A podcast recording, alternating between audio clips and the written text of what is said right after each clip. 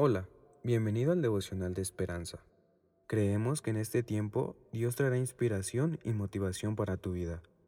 Así que prepárate para recibir una palabra de parte de Dios. Hotel Corona.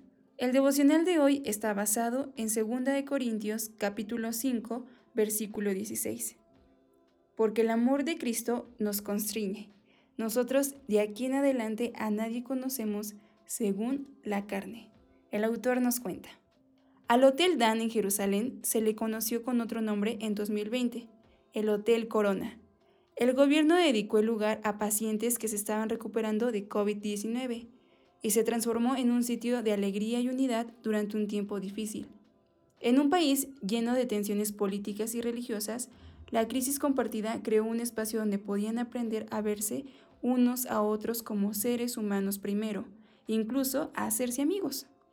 Es natural, incluso normal, que nos sintamos atraídos hacia los que consideramos parecidos a nosotros, a personas que pensamos que comparten experiencias y valores similares a los nuestros.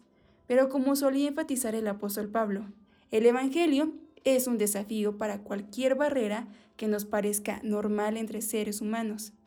A través de la lente del Evangelio vemos una perspectiva más amplia que nuestras diferencias, un quebranto, y un anhelo compartido, y la necesidad de experimentar sanidad en el amor de Dios.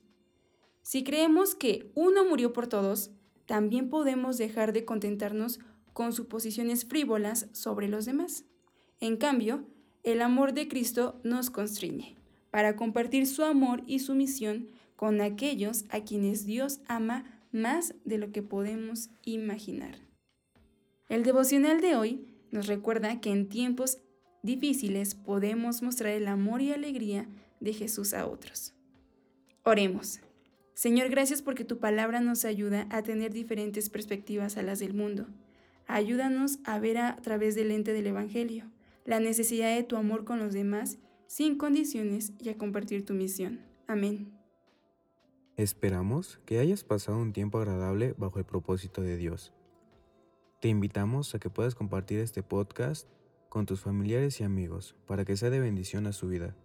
Puedes seguirnos en Facebook, Instagram y YouTube como Esperanza Tolcayuca. Hasta mañana.